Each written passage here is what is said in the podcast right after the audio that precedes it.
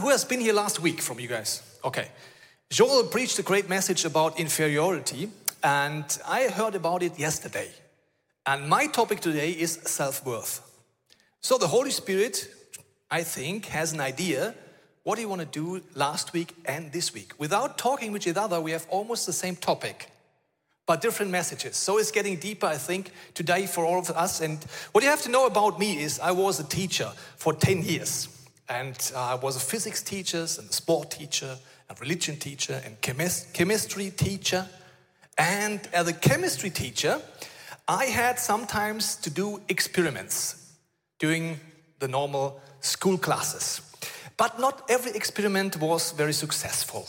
You know, teachers who try to make experiments in school and is a little bit more, I would say, yeah, disgusting when you see them and they fail and you see, oh, I'm so sorry for the teacher the experiment should go, but it, is, it doesn't went well. So I tried to make a good experiment because I wanted to explain my students that it's not good to have when you have flames in the kitchen, when you have a pan and the oil is, uh, is uh, burn, uh, boiling and then there's a flame. You should never take water to stop the flame. You know that? If not, don't do it. It's an explosion. Your kitchen will be gone afterwards. If you try to calm down a flame, which is full of oil with water. So I had a good idea. I prepared myself very well in the morning. So I took a little bit oil and I take uh, uh, the, the flame and I washed it. It was a little bit, it was a flame, and then I took a little bit water in it, and it was like a small explosion, only a small explosion. Though I thought before before we started the, the with the, with the students, I thought it's not enough. It's not a special effect, effect enough because there was at the school a very bad school, bad environment, and the students, they need something special, you know? I thought I'd take a little bit more oil. But I didn't, didn't try it before. So, a little bit more oil.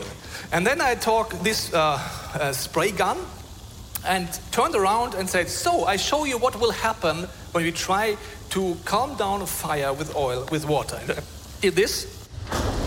and there was such a big flame until the roof and the oil it was uh, overflowing on the table and the table was starting to burn as well and I was looking oh my gosh and all the students oh cool Mr. Teichen do it again I was like a little bit in panic because I, I thought I can't take this down with water I know it so I tried to put off the gas it was very hot because everything was burning and then I took like a blanket and stopped the fire and all my students said wow Mr. Teichen this was such a special effect. And I was lucky that I was still alive, you know. So this was an experiment in my life as a teacher. It didn't went well. But today I have a special experiment and I hope it will work, okay? So I have this can, it's a Coca-Cola can, but it's not like an advertisement. You can take a Red Bull can as well if you want, so it's not an advertisement for Coca-Cola. But I have a question. I have this can, it's empty, and I have this it's full. And I will try to put my weight on this can, okay? First, the empty one. Do you think I'm too heavy for this can? Why? Okay. Um, not even close, so. Okay, now we take the full one. Are you ready in the first row? Okay, who do you think, who thinks that I'm too heavy for this one. Will it carry me? Yes? No? You say no? Okay. You hope so. yeah, you better hope so in the first row. So I could, if I could stand on it forever, it holds my weight. What is the difference between, between these two cans? From the outside, they are the same. But one is empty, the other one is full. And so this is our life. We have moments in our life where we have difficult persons around us, maybe our children, maybe our colleagues. We don't like them so much sometimes, and they're difficult. And then one day, you are full of love. You have patience. You act them and treat them very well. The next day, the same person, still, maybe you don't like them, but you react full of rage, maybe, or with emotions. Same person, but you are not the same. Did you recognize? So one, On one day you are empty, on the other day you're full. When the weight of life is coming to you, it, on one hand you could be crushed, on the other hand, it doesn't matter if the weight of life will come to you. So the question is, how can we have such a good self worth that it doesn't matter what happens, which weight comes on our life, that we, we are so fulfilled by God that it doesn't matter at all. So this is the topic of our question. Because our ego has a big problem. Why do I know that our ego has a big problem? Because it has all the day, it sends us messages all the day, our ego. Sometimes it's getting up and sometimes it's getting down. And in our life, if somebody is sending all the time messages, it means that something is not getting, it's, it's went wrong. What does it mean? For example, you wake up in the morning. I don't know if you ever have wake up in the morning and thought, wow, I feel so great. My little toe is so fresh today. What happened with it last night? My stomach feels so fresh today. When I wake up, it's so oiled and fresh, I'm ready to eat. Or you stand up and you feel like, oh, my, uh, my spleen is in party modus. I think I have to start a party. No, I think when you stand up, you don't think about the things in your body which are doing good. When you wake up, you feel everything in your body which is not good. Oh, my back is hurting so much today. I don't know what happened. What did I eat yesterday? It's still heavy inside my stomach. So when you wake up, your body is sending you messages where something is not good in your body.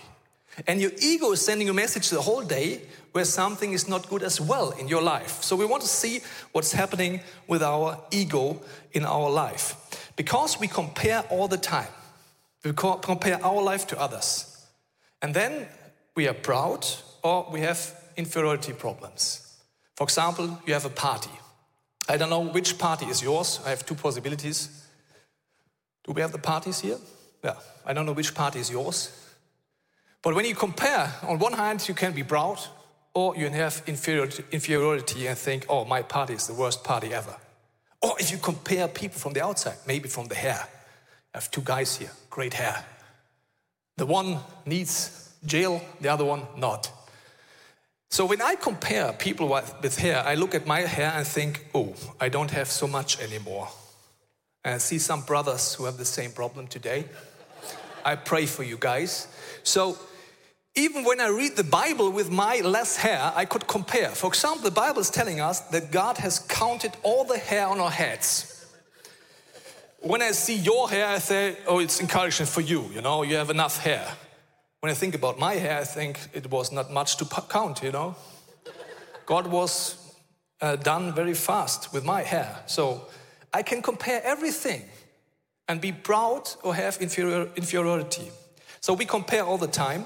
And we are like, we have our ego has a problem. The first problem is it's sensitive. It's like a seismograph. It's very sensitive and it's going up and down and up and down the whole day. For example, I make just an average day of some of us, maybe. You start in the day and you see I have new sneakers, yeah? And when I start with the new sneakers, I feel great in the morning, you know? My self worth is going up. Come on. Then in the middle of the day, my boss criticizes me. Oh, it's getting down. Then in the afternoon, I was winning a tournament in volleyball. Woo! Here I am up again. And then my crush says to me she doesn't want to go out with me. Oh, boom. But then, right before I want to go to sleep, I go on Instagram and see that one of the ICF worship leaders is following me on Instagram. And boom, I'm up again. So, this is such an average day of a person. I don't know if you know that, that in the mo- one moment your ego could go up, and the next moment going down, up, down, up, down. So what is wrong with our ego? And it could be in seconds. You can have a mail or a bad message uh, in the WhatsApp message. It could be in the one moment you're so happy, and the next moment you boom, down. So our ego is very sensitive, but our ego has a big problem. Oh, I hear now we have the special guest now here. Are you ready for our special guest? Where's the special guest? Is coming? Ah, here it is. Welcome.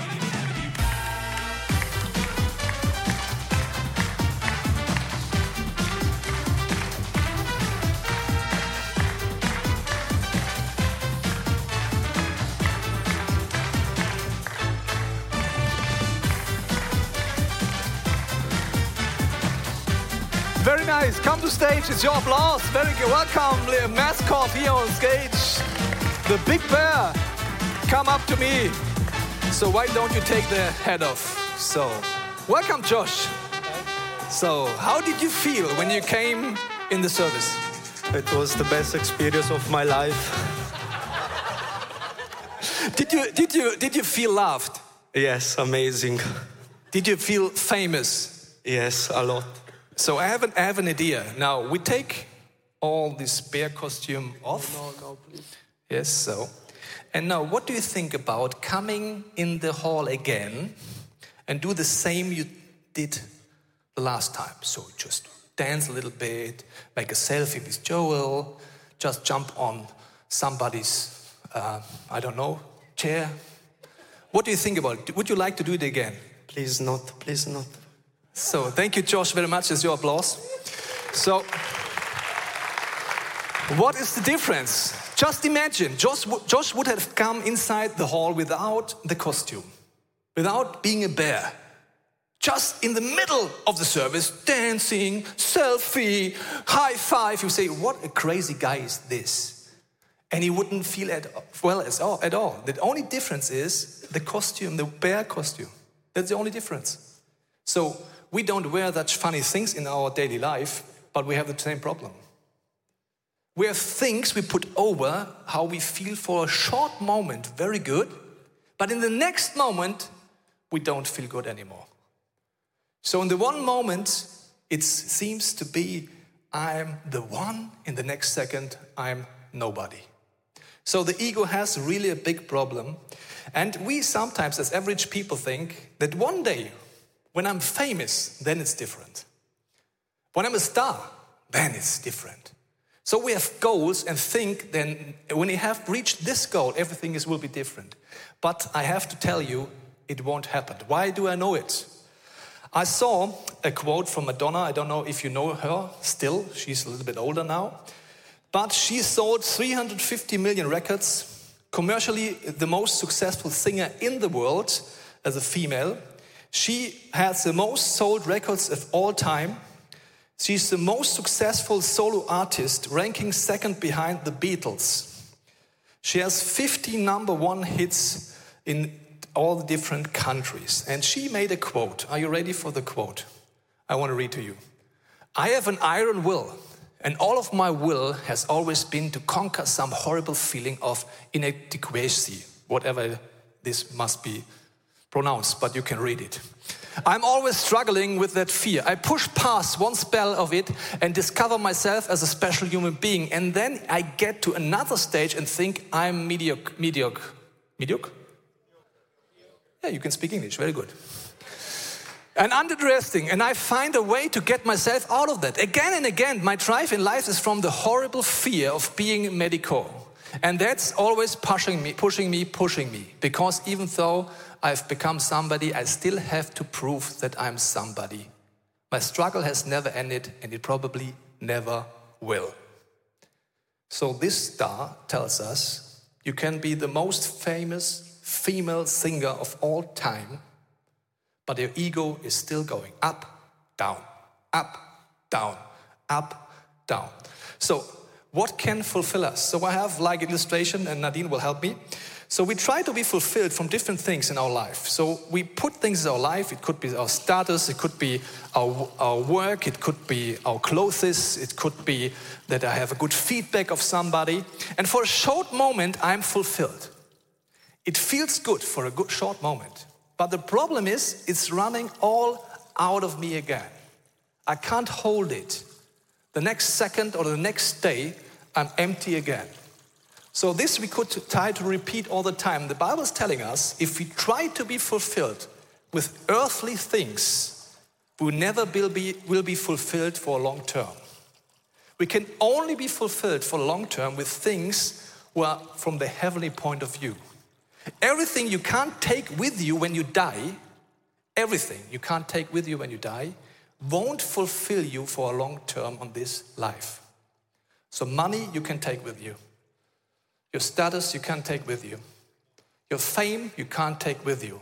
All the things is only a short term fulfillment and it will go out again. So, we need something different. And God is telling us He wants to fulfill us with a godly material. And this material from eternity will fulfill us, not for a short moment, but for a long term moment, because it's not fluent, it's another material. So, what is the godly material that we will fulfill, that we like this Coke can uh, fulfilled for a long term? So, what is the solution? I want to read to you 1 Corinthians 4, what Paul is telling us as a solution. I care very little if I'm judged by you or by any human court indeed. Wow. For him, it doesn't matter what people think. That's would, that would be the most powerful freedom for us all. If it doesn't matter at all what people think about you, just imagine for a second how your life would feel if, if it really doesn't matter what people think about you. So I don't even judge myself. So we judge ourselves very fast. We think about ourselves very badly, very often. We are sometimes very tough with ourselves. So he said, I don't judge by myself. It's the Lord who judges me. So, not myself, not any other human being, only the Lord. So, this means you can think about all the different opinions of other people. If you turn your life about the different of the opinion of all the other people, you will be never satisfied. If you turn your life only about what you think about your life and around yourself, you're getting totally seasick because you're try- trying so fast to, throw, uh, to turn around that you say, I have to throw up. So this means when your opinion is the most important thing. And Paul is telling us he's only thinking about God's opinion. And he says this would be the most powerful freedom you could ever experience. So, how can we go there? How can we become people who are growing more and more in this attitude? Um, I want to tell you about a story. I was invited to preach on a big conference. It's a Willow Creek conference. It was in Dortmund in Germany, and it was in the Westfalenhalle. It's one of the biggest halls you can have in Germany. So 12,000 people were there, and 10,000 people were online with us, and I was invited to preach. And right before I had to go to the stage, maybe one minute before I had to go up, one of the team members of Willow Creek came backstage to me and said, Toby, I just want to tell you, before you go up to stage, we had such a big shitstorm because you was invited. The people don't like you, but God is with you. They don't like ICF, but I like you. 30 seconds to go to preach on the biggest stage I ever preached. I was backstage and thought about, oops, not good. The majority doesn't like me when I go out. So the opinion of the people would be against me. And I was so thankful for that a smart and holy moment with the Holy Spirit because it was the thought very, cl- very clear. Don't think about what people think about you, just think about what I am thinking of you. And I was backstage and was praying and was very thankful for this thought. I said, Okay, God, I go to the stage and just want to preach that you are happy with me. If nobody likes me after all, I go back at home. My dog still loves you. He's a golden retriever, he loves every person. My son still loves me when I go back. My wife still loves me when I go back, and you still love me. And I felt such a freedom because I thought it's only important thing right now is that God is happy. Not the crowd, not the other churches, nobody. So we are very open for the applause of the people and the boo calls of the people. Did you re- recognize this? We are very open for this. When somebody is screaming boo in your life, what happens with you? Or you have applause. Oh, you're so great, such a great guy. What happens inside of you? And I want to tell you as long as we open for the applause or for the boo calls, we still have room to become more like Jesus. Because Jesus wasn't open for the applause of the people at all. He wasn't open for the boo calls of the people at all. So he could be obedient. Because he said, Your will be done. It doesn't matter what people think about me. And this is where God wants to lead all of us to, to this life experience. So, what is God's opinion now? How we can be fulfilled? What is a, a healthy self worth? I want to show you with a graphic. So, when you get to know Jesus, yeah, you start your journey. And first of all, you recognize sins in your life which are very open. You know, the first stage in your life when you get to saved, it's the obvious, obvious sins. What does it mean? Maybe you have alcohol problem, you knew it before you were saved, now you're saved and you say, oh, it's a sin. It's very obvious. You see it very clearly. Or you have drug problems, or you uh, cheated with the taxes. And now you're saved and you say, Oh God, thank you that you forgive me. But you're only at the starting point and the cross is starting to work in your life, but it's small. In this period of a believer, we sometimes judging other people because we think, yeah, I'm still the good one. I only cheated a little bit with taxes. I only drank a little bit of alcohol, but I'm not as bad as you are. So I judge other people because the cross is small in my life. But when your journey is going on, when you're going on and on with Jesus and you open for the Holy Spirit, the Holy Spirit will make you more sensitive and more sensitive and more sensitive for sin in your life. So it's not only the obvious, obvious sins in your life, then you see some sins who are accepted by society, but you read the Word of God and you recognize, okay, all these sins are accepted by society, but God has a different point of view. And then the cross is getting bigger in your life. Because you recognize, oops, for this you died as well, Jesus? That's amazing. And then when you go on and on with the Holy Spirit and you're getting more mature and mature in your life, some point you and you get to know the unconscious sins. It's about motives. Oh, it's getting very sensitive. You do the right thing with the wrong heart. From the outside, it looks very holy. Maybe there's the old grandmother and you help her to go over the street, and all your friends make applause because you have been on Instagram Live. And you think, oh, I was such a good Christian. I helped this old mother over the street. And in the evening, when laying in your bed, this Holy Spirit is coming to you and is knocking at your heart door and says, Oh, my son, you did the right thing, but you had the wrong heart. And you're getting more sensitive. You didn't know that it was a sin because from the outside it was great. So it was even getting more down and down, and the humility in your life it's getting bigger and bigger and bigger because you get to know I'm so full of sin that Jesus had to die for me. That's humility. But at the same point, I recognize the self worth is going on because Jesus had to die for me because of my sin, but at the same day, same point, he wanted to die for me because he loved me. So my self worth is going up. Jesus died for this sin as well, for this sin as well, for this sin as well. And the cross is getting bigger and bigger and bigger in my life because the Holy Spirit makes me more sensitive, more sensitive. So, a very healthy identity in Christianity, in a biblical point of view, at the same time, you're getting more, humility is going up in this way, and your self worth at the same time is going up in this way. So it's no inferiority and no pride, it's self worth and humility at the same time. And some Christians think that, inf- that humility, humility and inferiority are the same. Some Christians walk like this. If you t- tell them, ah, thank you, you played such a great guitar today. Yeah, you're such a great guitar player. Thank you so much you serve as a guitar player. And then the Christian says, All honor to God. I didn't play well. Just every honor to God. So, what does it mean? It's humility? No, it's, it's inferiority. I, do, I know who's God and I know who I am. I know He died for me and He had to die because so, so full of sin, but at the same time, I'm gifted by Him. And all the gifts He gives me doesn't say anything about me, only about Him. Because their presence. How I use my gifts, that says something about me. So when I'm gifted to be a musician, so God gave me the gift, but how I use me, there can say thank you for your heart, thank you what you did.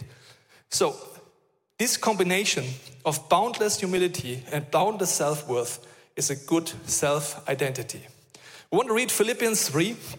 We go on this verse where Paul is telling us some secret as well. Brothers and sisters, I do not consider myself yet to have taken hold of it.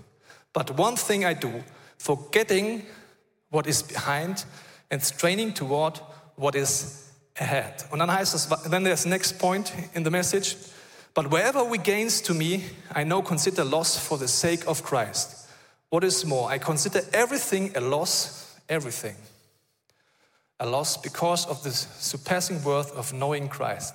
Jesus, my Lord, for whose sake I have lost all things. I consider them garbage that I may gain Christ. Wow. He considered them garbage. All the things where we try to be fulfilled in an earthly, earthly way, he thinks it's garbage. And in the original text, the word doesn't mean only garbage, it means, how can I tell you? I explain you with my dog. I have a dog, and sometimes he's poo. Poo? Then I have to take this red bag and take the poo and take it away. Though the original word means poo. And Leo always tells me, I will never have a dog because you'd have to take these red bags and take the poo of the dog and throw it away. And this is not nice. So, the text is telling us that Paul is considering all the earthly things like dog poo. That's not something great. It's like, ah, disgusting. So he has this attitude and he says, I don't want to lo- follow this. I just want to be looking that Jesus is fulfilling me. So the definition of success in the kingdom of God is obedience. That's the definition of success. Not how many people you get saved, no much, no how much followers you have on Instagram, not how much money you earn. The only thing what makes you obedience in the kingdom of God is obedience. When I'm obedient, how can I become obedient? When in the same way, when I'm my humility going down, up, and my self-worth is going up, I can be obedience because I'm getting less and less open for the applause of the people and the book calls of the people. Because I'm unconditionally loved, and at the same time I can go to the cross. I have a quote from Dr. Timothy Keller. He told us a very special thing about the good news. The essence of the gospel, humility is not thinking more of ourselves or thinking less of ourselves. It is thinking of our, yourself less. So the goal is to go to this point. So when you think that the book calls of people will stop the good news in your life, you don't know the principle of a shitstorm. A shitstorm means that you take shit and pull it on a field. Do you know what happens when I take it and put it on a field? Will it stop the harvest? No. The harvest will growing even faster. It's called in Switzerland Gülle. You put Gülle on the field, and afterwards, the harvest is going up, not down. The problem is when you right inside of the, such a bull calling moment, a shitstorm, you're walking right behind the, the vehicle who's putting the gülle on the field. And it's like everywhere. It's a shitstorm. So, what do you do when a shitstorm is coming to your life? You just go to the cross, take a shower with the blood of Jesus, and say, Thank you, Jesus, that you died for everything. And thank you that you showed me today that I'm still so open for the applause of the people and for the boo calls of the people. Thank you that you changed me right now. And then you sit down, take some popcorn and a coke, and wait that the Gülle makes its job. That the field will grow. I have an example for you. A few years ago, there was a big newspaper in Germany, and they wrote an article about us. And it was such a bad article. It's all about we all casting out all the time only demons, and we are just crazy Christians, and so on. And I asked the author why she wrote this article after she had an interview with me. And she said, You know, my boss said the first article was too, too positive. We can't sell it. It must be a little bit more like uh, bad news. So I, when I um, read the, the article, I was so upset. It was so unjust, so unfair. And I was so upset and said, God, you see what's going on, and it's unfair. What's it telling me? And it's a big newspaper in Germany, and they took my name, and I was screaming to God. And then God is telling me, Son, why are you upset? It's only a shitstorm. What do you do when you have shitstorm? Go to the cross, give me all my emotions, and just repent that it's so important for you what people think about you. Just repent and say, God, here I am. I want to ask for forgiveness. I'm so open for the applause of people. And it's so important what people think about me. Please change my life. And then take a chair, take some popcorn and a Coke and wait. A few years later, later, a man came in our church and asked him, Where are you from? He said, I want to tell you my story. I said, Yes, tell me your story. And he said, I was, uh, I wanted to kill myself. I was an atheist and I wanted to kill myself. I was in psychiatry and I had no hope at all. And then I remembered that a few years ago, I read this article in the newspaper about this crazy, crazy church, ICF. And I thought, as the atheists, I thought, they are such, such dumb people. They are just crazy. But when I was so hopeless, I thought, maybe God can tell me and help me. And if God can help me, maybe this crazy Christian from the ICF can help me. Uh, he asked his doctor if he could Google and search for teachings. And he was allowed to listen to podcasts from ICF Munich. He was listening, and then a few weeks later, he was saved. A few weeks later, he baptized himself under the shower. A few weeks later, the doctor said, You can go, you are healed. And he was standing in front of me. He said to me, I'm so thankful for this newspaper article that it was so bad. Otherwise, I would have never remembered it when I was totally at the bottom in my life. You see, this means a shitstorm. Just wait for God to grow in the field and you will reap a few years later. So this is a very important thing. Last example. Sometimes we make outreach programs with our staff. And outreach programs means we go to the street and want to preach the gospel. Only the evangelists, people like this. The other people say, why do we do this? You know that? Okay. Okay, so we had the situation, our evangelistic people, they loved it, and the others said, oh no, I have so, such a bad feeling, and there was inferiority again. Will I have the possibility to preach? I'm full of fear. And then afterwards we met and we talked about it. The first guy said, oh, it was not good. I didn't preach the gospel. I didn't pray with somebody, but I had only one thought. There was this one mother with a child, and I had a thought to encourage her. That's all I did. The next one said, Yes, I know what, how you feel. I didn't preach the gospel as well, and I feel bad as well. I only encouraged a mother. How did your mother look like? Okay, I encouraged the same mother. It was just a thought. I encouraged the, by accident of the Holy Spirit the same mother. And then two other guys came. That's really interesting because when we walked, we were on a, play, we were on the playground. There was this one mother, the same mother you encouraged and you encouraged. And we walked by the playground, and I had the thought by the Holy Spirit just encourage her. The third guy in 10 minutes said, I want to thank you that you play with your child. The third guy, after he told her that I want to thank you that you play with the child, said, You're the third guy today who says thank you to me. I never experienced this. Are you a team? He said, Yes, we are a team. I don't know, but we are a team. Can I tell you about the love of God? And he was preaching the gospel. So, what happens? The, most of the time, when we are obedient, we don't know the happy end. we just feel bad. I only encouraged a mother. It feels not good. I was obedient, yes, but it doesn't feel good. But in God's point of view, it's only important to be obedient. You're not responsible for the result as all. So at the end, we want to see again in Paul's life how he recognized and experienced this, then he was saved, that this is going down in humility and in self worth at the same time. Some people say he was the greatest apostle of all.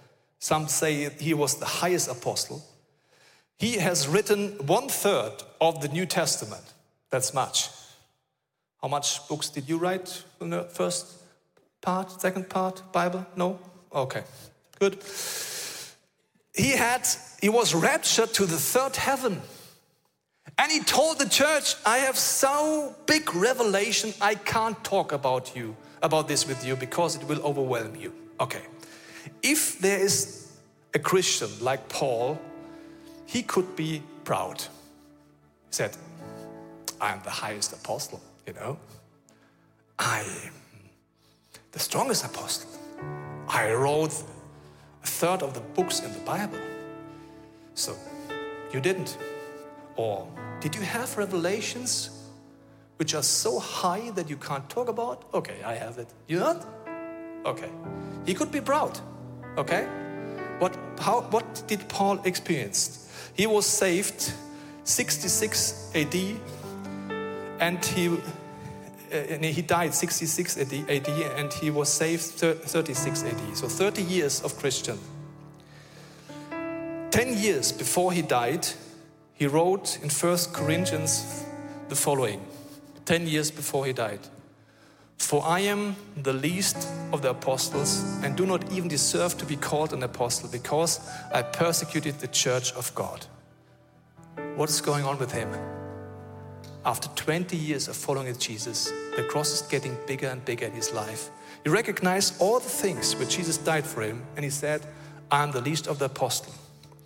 Then we have the next seven years later, three years before he died, he wrote, Although I am less than the least of all the Lord's people, this grace was given to me to preach to the Gentiles the boundless riches of Christ. One year before he died, he wrote, Here is a trustworthy saying that I deserve as full acceptance. Christ Jesus came into the world to save sinners, of whom I am the worst. So, of all the years with the Holy Spirit, he gets to know even more and more for what Jesus died on his, for his life. And he was getting more humble and humble and humble. At the same time, he recognized for all the things died my Jesus on the cross. So his self worth was going up and up and up over all the years. And for example, Mother Teresa, before she died, she said, I'm one of the most worst sinners of all. How could Mother Teresa say this? Because she getting more and more to know Jesus and the sin in her life, and she was repenting with full of joy to Jesus, said, Thank you that you died for me. I need you. So I want to give you a short moment of silence at home and here to ask the Holy Spirit what this message means for you. So, Father, when we close our eyes, and we open our heart, we ask you, Holy Spirit, to speak to us. Tell us in our thoughts, in our feelings, in our imaginations, what do you what you want to talk to us, what you want to show to us.